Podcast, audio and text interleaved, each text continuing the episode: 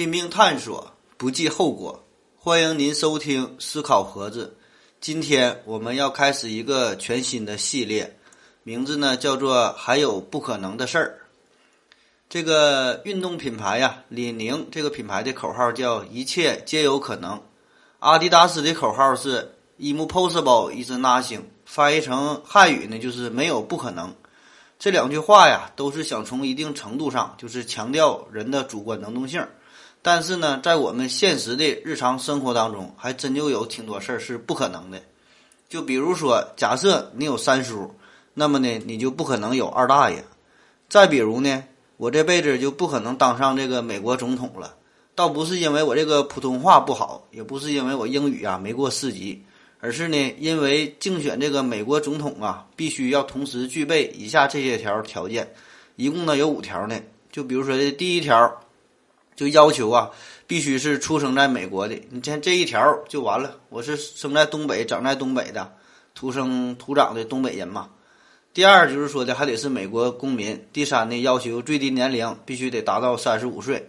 第四呢，说是得在美国居住年限达到十四年以上。第五是必须缴纳一定的保证金。所以呢，我是一条都不符合。你可能会说呀，这只是人为的规定。也许过几年，美国总统的条件就改了嘛，我就有可能干上他几届了。而有一些呢，就是在逻辑上是不可能的事儿，比如说给你三条线段，让你呢构成一个正方形，或者是啊让你找到一个大于六，同时呢又得小于三的数，等等。我们可以举现举出这个无限多的这个例子啊。而我们这个系列要谈的这个不可能的事儿，和这些呢还都不一样。我们要说的这些事儿是有着内在的深刻的数学或者是物理学的基本原理在里面呢起着作用。今天呢是这一系列的第一期，我们要说的是关于吃龟作图的事儿。这个在吃龟作图界呀，有三件最著名的不可能的事儿，分别是三等分角、画圆为方和背立方体。在介绍这个三件事之前，咱们先说一说呀。到底什么叫做尺规作图？顾名思义，尺规作图呢，就是用直尺和圆规做一些要求的图形。一说到这儿啊，大家就明白了，这个尺规作图这事儿，咱们老祖宗就会呀。这个无规矩不成方圆嘛，规就是圆规，这个矩呢就是尺子。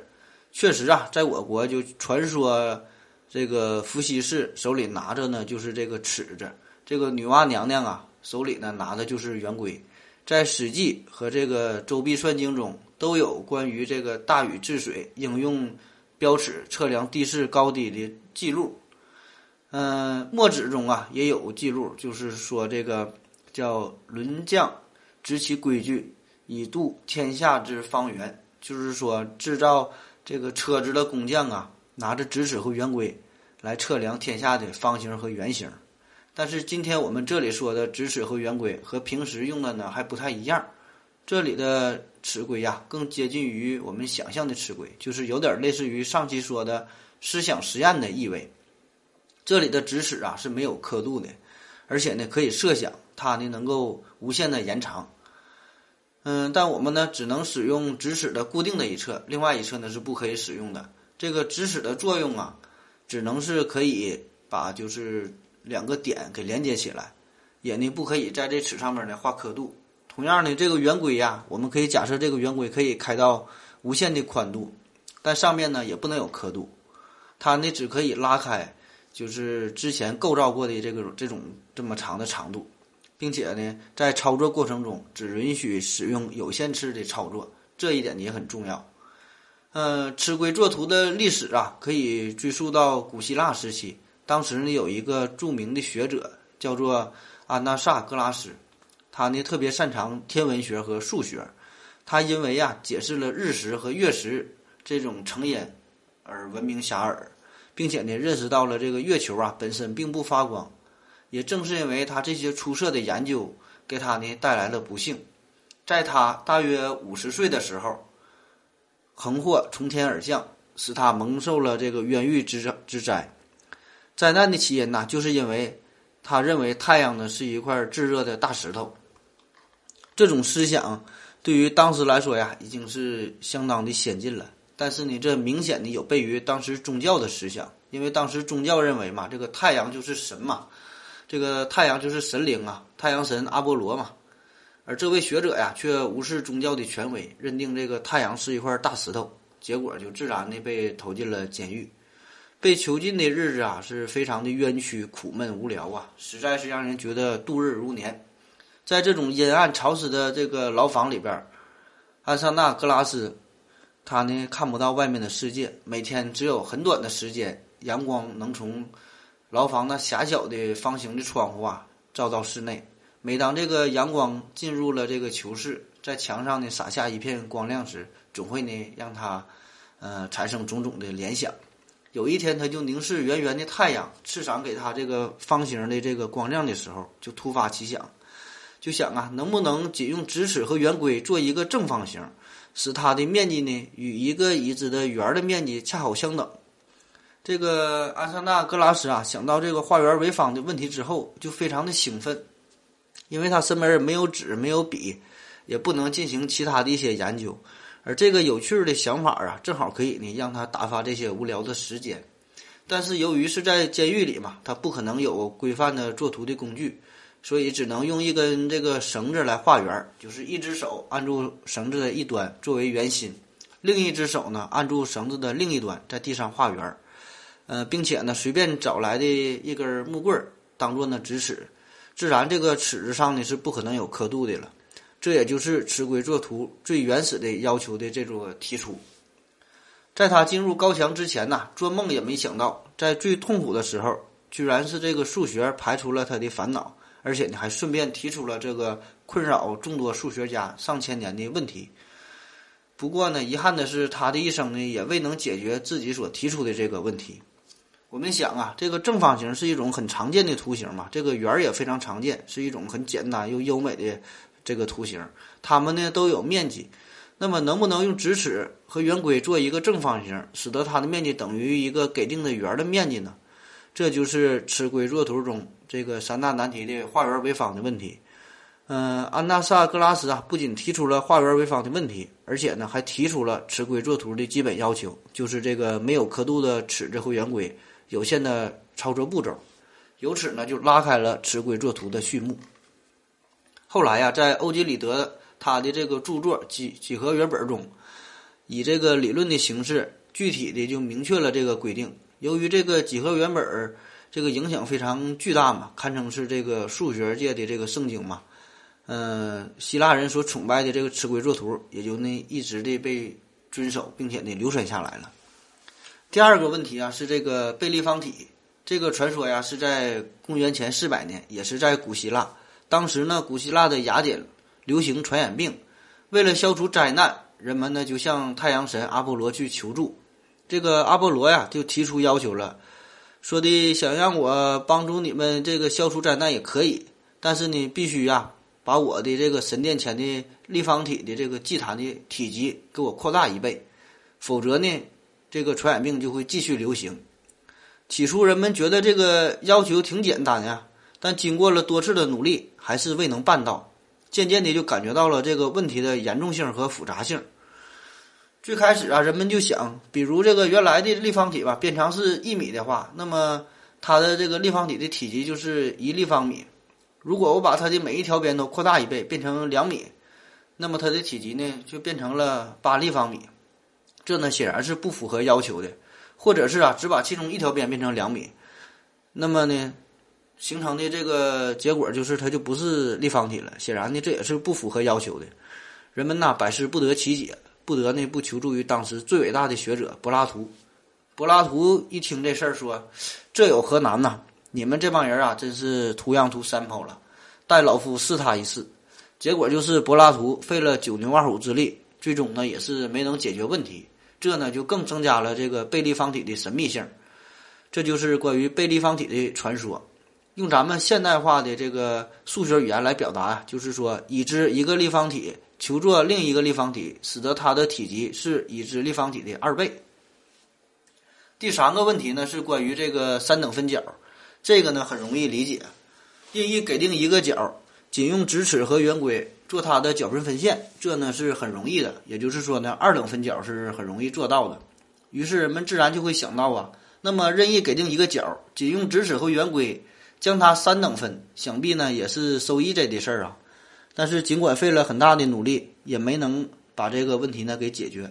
于是这个第三个尺规作图的难题——三等分角，也呢横空出世了。以上啊，这个就是关于尺规作图三大问题的一个简单的介绍。古希腊人呢，在大量的作图经历中，就感觉到似乎这个直尺和圆规这两种工具能够做出各种各样就满足要求的几何图形，而且呢，确实在漫长的作图的实践当中，按尺规作图的要求，人们也做出了大量符合给定的图形。即便是一些很复杂的作图问题呀，也是不在话下。可是唯独这个。之前说这个三大作图难题，却一直呢困扰着古希腊人。从表面上看呢，这三个问题呢也都不难，挺简单的，感觉呢也应该能做出来呀。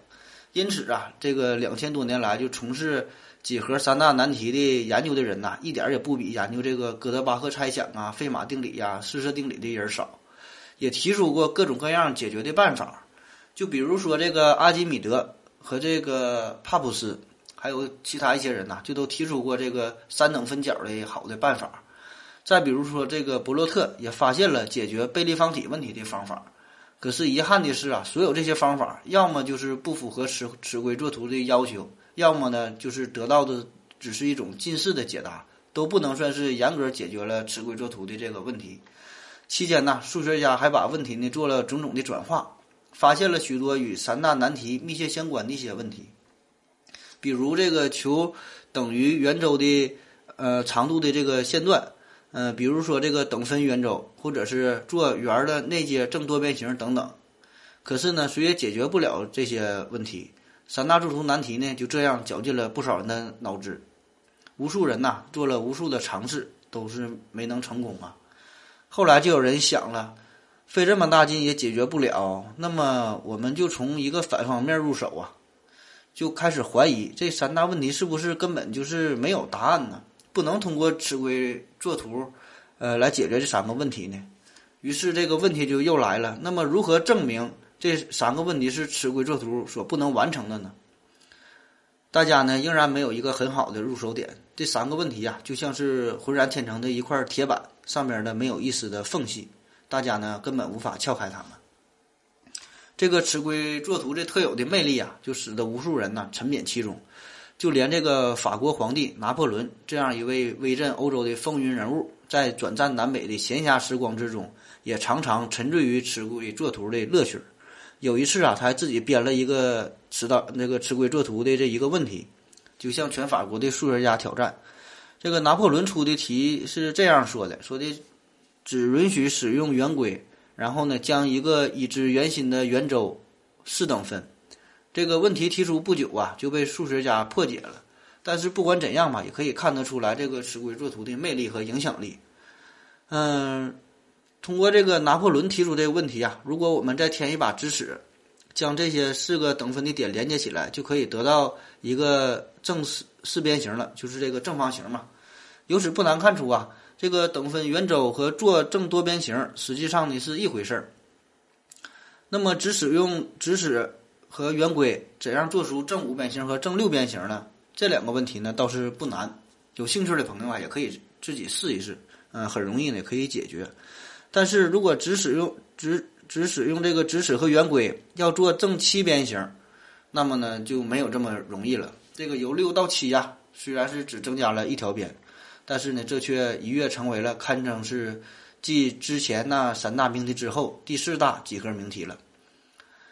其实啊，在古希腊时期，这个大神阿基米德就已经说过了，这个正七边形啊，通过尺规作图是不可能完成的。但是就偏偏有人不信嘛，就还想试一试。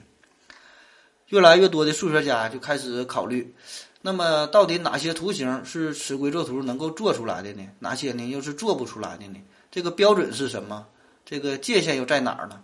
可是呢，仍然是十分解决呃十分困十分困难的，想解决这些问题。我们之前就说了，这个尺规作图啊，对作图的工具就直尺和圆规，都有了一个非常严格的限制嘛。所以这个直尺和圆规所能做的这个基本图形，其实呢只有两种，就是过两点画一个直线，呃，或者是呢通过这个圆规画一个圆儿。再有呢就是说做两条直线的交点，做两个圆儿的交点，做一条直线与一个圆儿的交点。仔细想想，也就是这几种操作嘛。这些呢都很好理解。那么仅由这几种简单的操作，我们究竟可以画出什么样漂亮的、神秘的图形呢？在研究尺规作图的问题之中啊，期间呢有两千多年，基本呢没有什么实质性的进展，所以呢我们就略过不说，直接把这个历史的车轮呐转到十七世纪。当时法国出了一个神人，大数学家笛卡尔，就是喝百岁山的那个老头儿，他呢创立了解析几何。这个啥叫解析几何啊？咱们简单解释一下，就是把这个数和这个图这二者呢。结合起来，并且呢，可以让这二者呢自由的转换。那么这个图啊和这个数呢，就可以看作是一件事儿的这个两个方面。图呢其实就是数，数呢其实就是图，二者得一呀，便可得天下。所以这就为判断尺规作图的可能性提供了从代数上进行研究的手段。解决三大问题呢，这三大难题呀，就有了一个新的转机。之前所有对于这个尺规作图问题的研究呢，都是就事论事儿，就图论图。古希腊时期，无论是几何和代数嘛，都达到了相当高的高度，但是呢，却没有人试图呢把这二者结合起来。直到这个笛卡尔的出现，可以说呀，笛卡尔的解析几何就开创了数学领域中的一个全新的领域，呃，开启了一个全新的纪元。我们之前的节目专门介绍过费马定理。这个费马定理呀，本身是一种代数形式的表达，就是说，x 的 n 次方加上 y 的 n 次方等于呃，试图呢考虑这个 z 的 n 次方的关系。最后呢，这个怀尔斯就证明了这个费马定理嘛。它其中利用的最重要的一环就是用到了这个椭圆曲线。这个椭圆曲线呢，也正是解析几何中一个重要的分支。所以这个怀尔斯啊，还必须要感谢一下笛卡尔的在天之灵哈。这里啊，咱有必要还还得说一下，就是费马除了他的费马猜想之外，在解析几何方面呢，也有很独到的见解，也有很大的贡献。这或许啊，就是上帝的一个隐喻啊。费马当时提出了费马猜猜想，同时呢，也给出了提供一些关于解析几何的方法。可是呢，直到三百多年之后，这个怀尔斯才真正读懂了呃费马的这个玄机啊，这也就成就了一段数学史上的一个佳话。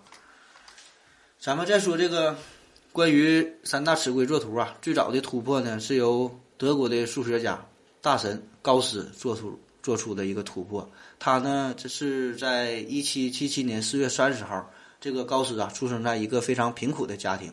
他的祖父呢是农民，他的父亲呢是农民工，他的母亲呢是一个瓦匠的女儿，都没有受过什么良好的教育，家里呢非常的贫困。冬天天黑的早嘛，为了节约点这个灯油，这个他的父亲呢总是让他们吃完晚晚饭就让这帮孩子就睡觉。正所谓是早早睡晚晚起嘛，又省电来又省米。嗯，高斯他也睡不着啊，这小孩精神头也足，自己呢又爬上小阁楼，偷偷呢点亮自制的小油灯，在微弱的灯光下读书。他幼年这么粗慧，这么聪慧好学呀，就博得了一位公爵的喜爱。十五岁的时候啊，被这个公爵送进了卡罗琳学院，在一九呃，在一七九五年又来到了哥廷根大学学习。这个我们说呀，这个勤奋呢固然很重要，但是想做出成就，特别是在数学领域，那没有天赋呢真是不行的。而这个高斯呢，正是又勤奋又出名，还有天赋嘛。所以在一七九六年，他上大学二年级的时候，当时他还是一个十九岁的孩子啊。谁能想到啊？这个十九岁的孩子，两年前居然是一个十七岁的孩子啊！而现在呢，这个十九岁的孩子就要按照尺规作图的方法做出了正十七边形。传说当时的情况呢是这样式的：高斯的导师啊，每天呢都要给他布置几道数学题。这天呢，这个还是像往常一样，他的导师给他布置了三道数学题。前两道题呀，高斯做的很快，一会儿呢就做完了。第三套题呢是写在了另外一张小纸条上，上面写着要求只用圆规和一把没有刻度的直尺画出呢正十七边形。这个高斯啊，看到这个问题就感到非常吃力呀，就一顿写一顿算也没有结果。这个时间一分一秒的过去了，第三道题呢仍是毫无进展。他就发现呐，自己学过的所有的数学知识似乎对解开这道题呢都没有任何的帮助。困难呢反而呢激起了他的斗志。就这样，他就算了一个晚上。当这个天都快亮了哈，东方露出了曙光的时候，他长舒了一口气，终于把这道题他妈算是算完了。太难了。见到他导师的时候啊，他还有些内疚和自责。他就对这个导师啊就说：“你给我布置的这个第三道题呀，我居然做了整整的一个通宵，我辜负了您老对我的栽培呀！我就给你丢人了，我也太笨了，做这个题做这么慢，一宿才做完一道题，我是不是有点不太适合学习数学啊？”他这导师啊接过高斯的作业一看，当时就吓傻了，用颤抖的声音对青年说：“这个是您自己做出来的？”这个青年呐，有些疑惑地看着导师说：“是我做的呀，但是我花了整整一个晚上做的。”导师就让他坐下，取出圆规和直尺，在这个书桌上就铺开了纸，让高斯啊当着面儿再画出这个正十七边形。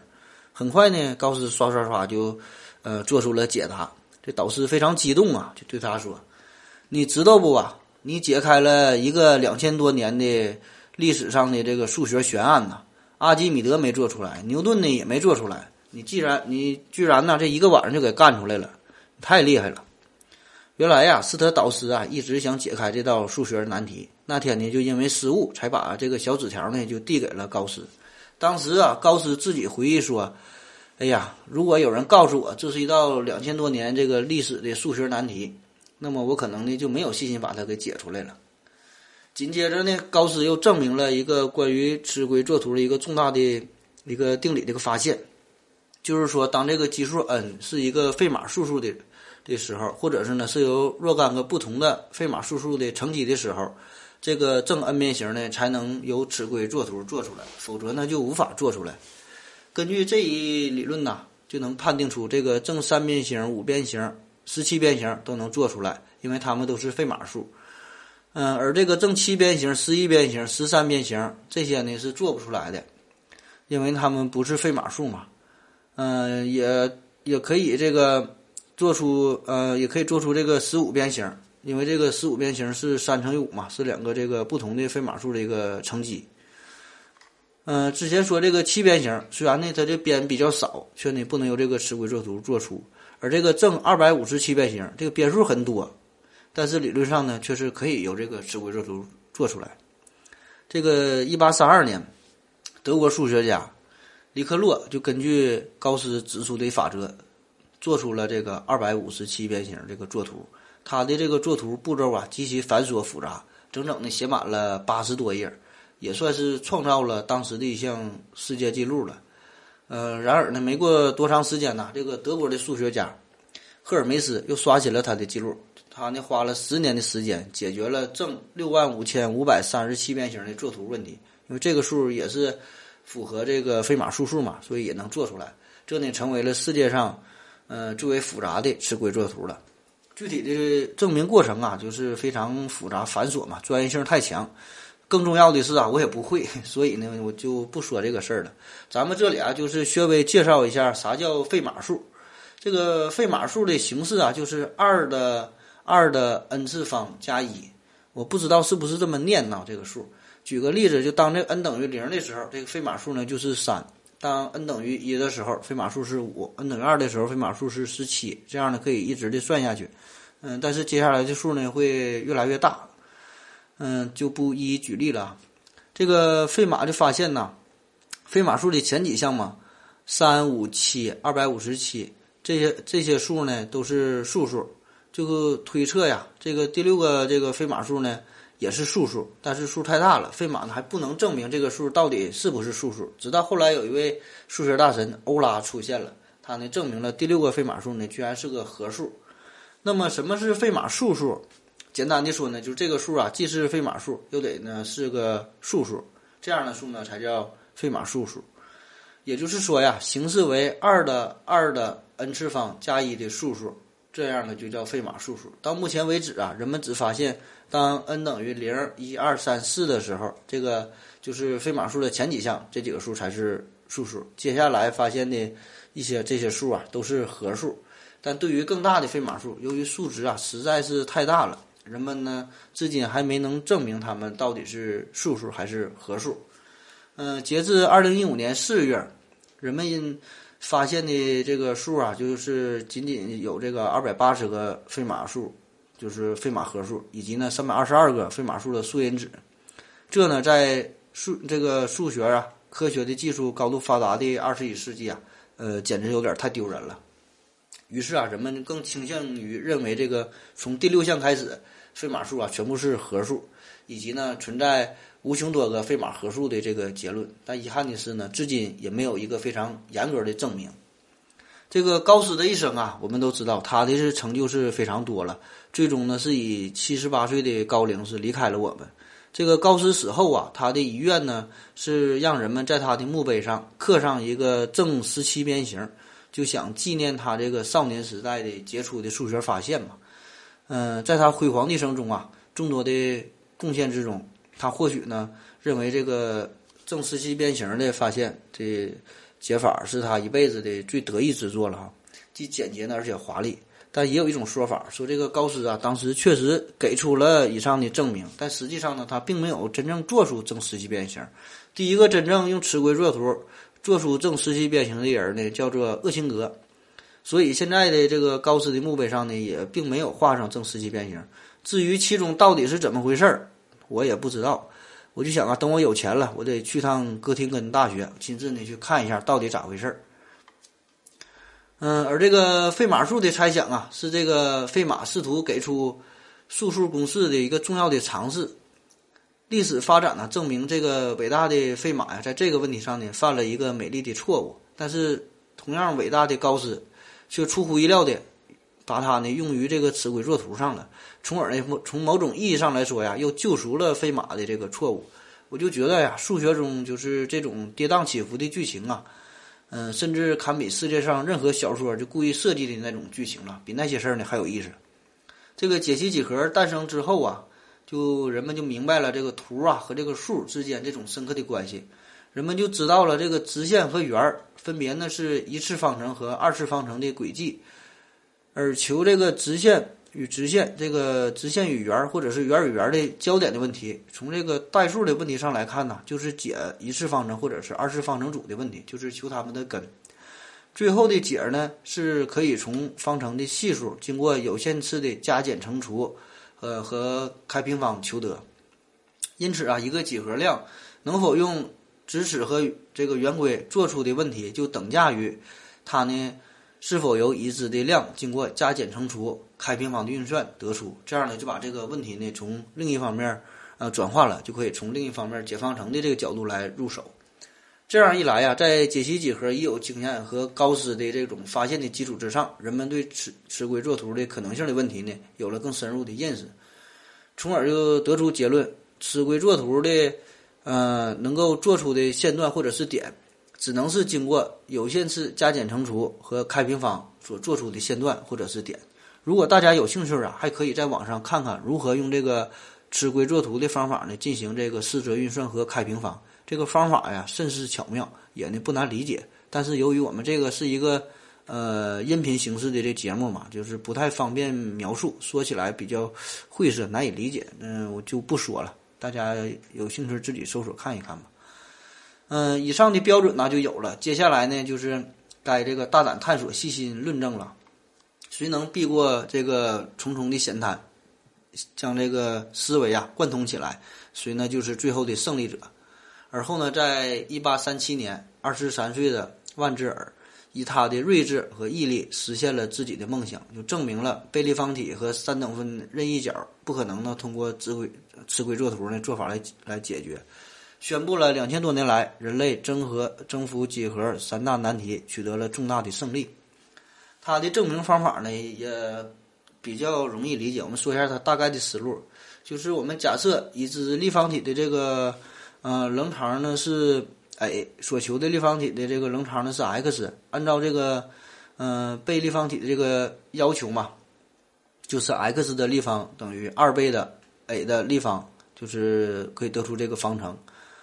嗯，所以呢，想解决这个吃规作图的问题呢，就是呢，想解出方程 x 的立方减去二倍的 a 的立方等于零，想解出这个方程的有理根就可以了。我们可以设想啊，令这个 a 等于一，呃，则要做一个长度为二的立方根的这个线段，但是这个二的立方根呐，是超出了有理数加减乘除开平方的运算的范围了，所以呢，这个。就超出了尺规作图的，呃，准则中所说的数量的范围，所以呢，这呢是不可能解决的问题。用类似的思想啊，它又证明了这个三等分角呢也是不可能解决的问题。呃，实际上啊，这个万兹尔呢还证明了一个被称为高斯万兹尔的定理。随后呢，是在一八八二年，德国的数学家林德曼，他呢借助号称是全宇宙中最完美的公式，就欧拉公式嘛。E 的 i 派次幂加一等于零，利用这个公式就证明了派呢是超越数，从而就证明了画圆为方的问题呢也是不可能的。嗯，我们可以假设啊，这个圆的半径呢是 r，这个正方形的边长呢是 x，画圆为方的过程实际上就是求一个代数方程的根，因为这个派呀不能用加减乘除开平方的方式所表示，因而呢不可能用这个尺规作图呃来完成。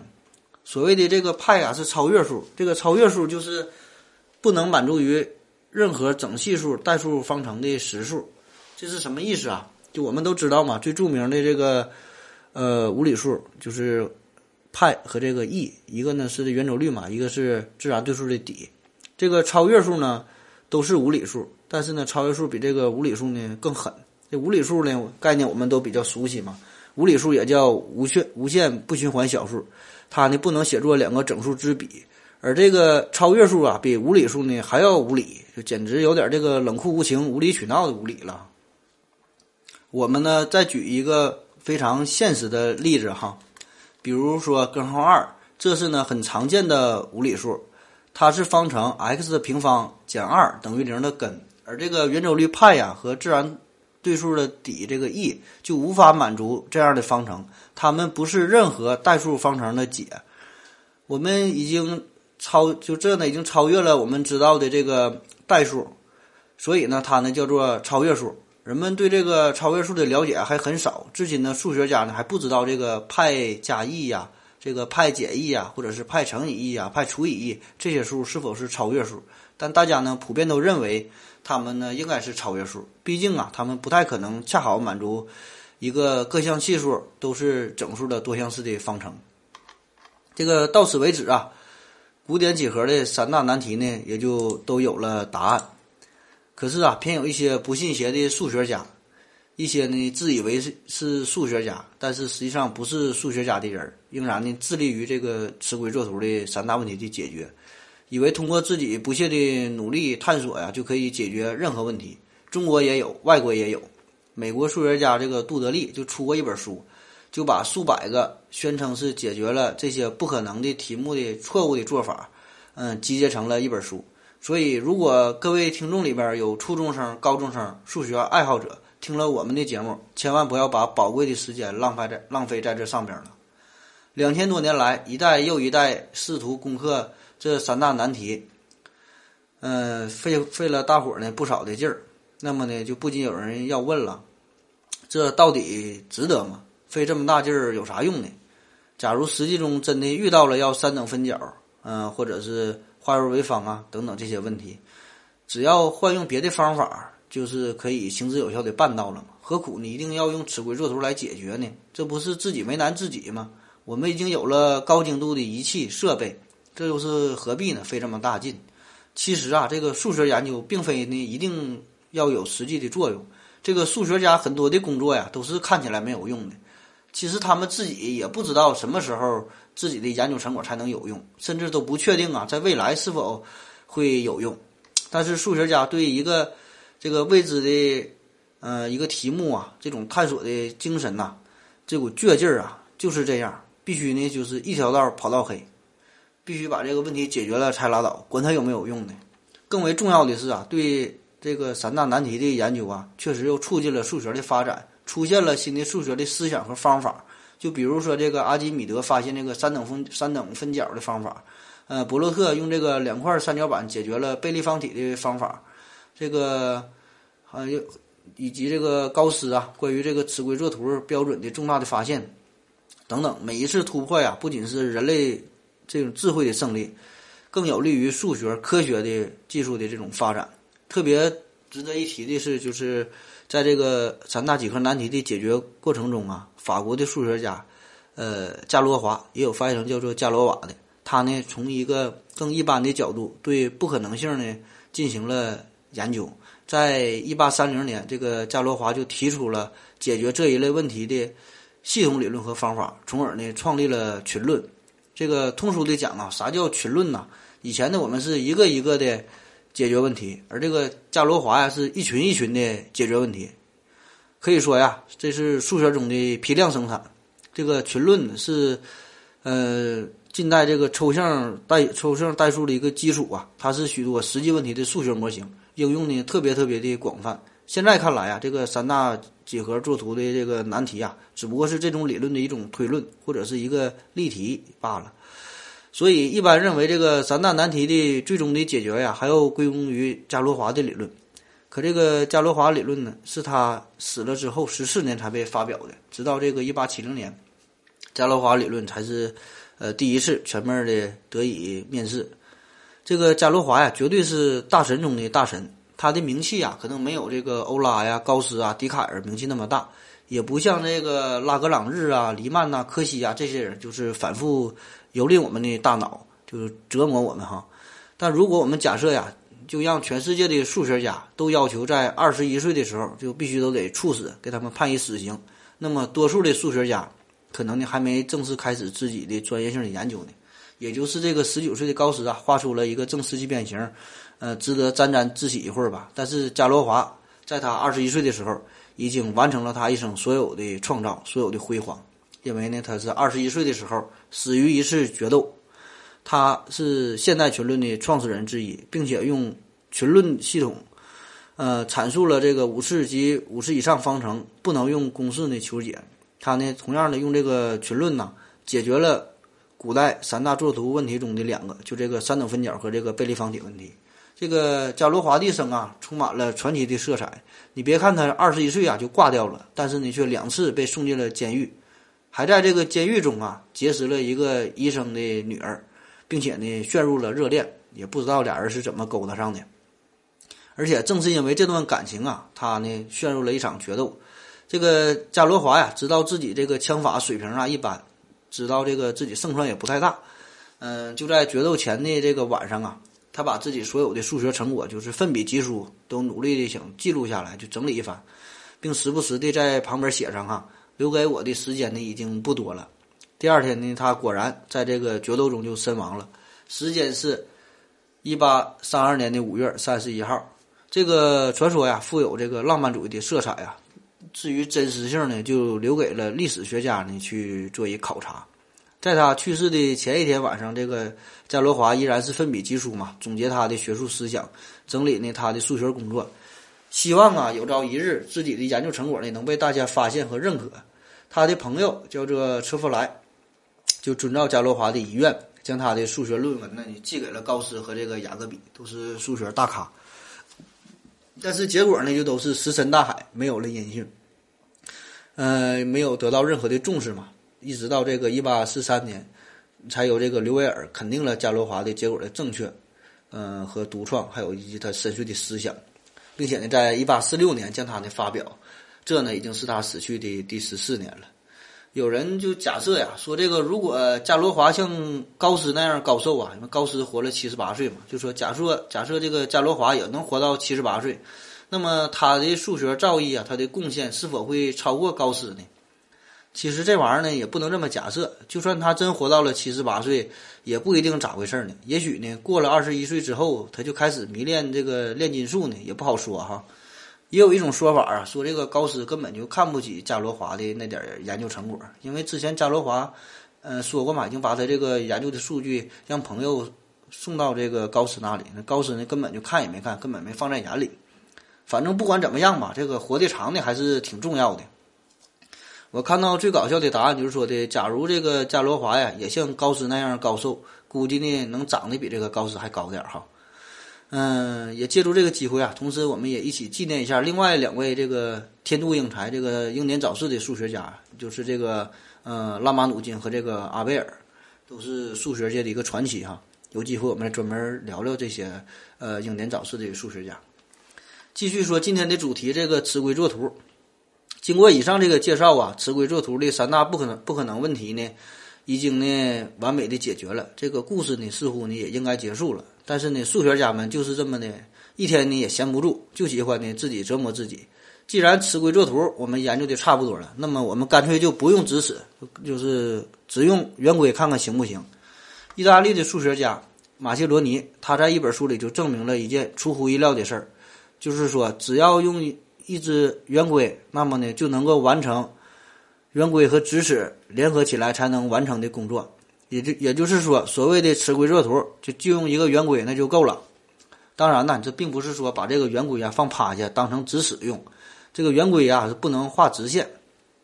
这里说的是呢，凡是用圆规、直尺联合起来能够确定的点，同样呢，只用一支圆规也能把这些点呢给确定出来。实际上呢，这就等同于这个磁规作图了。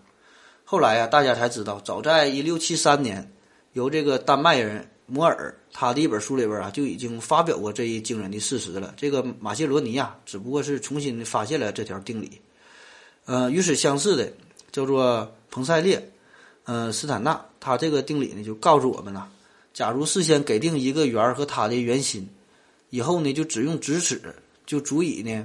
完成任何磁规作图能够解决的问题，这呢就是从另一方面，呃，单用尺子也能解决呢磁规作图的问题，这个一个探索。由此还可以得出，如果只给定一段圆弧和圆心，也可以只用直尺呢完成一切磁规作图。类似的，如果给定一个正方形，也可以只只用直尺完成一切磁规作图。由此呢，又可以得出了，就是说，如果允许用这个直尺的。两条边画出平行线，那么呢，只用这把特殊的直尺呢，也可以完成一些完成一切这个尺规作图的这个要求。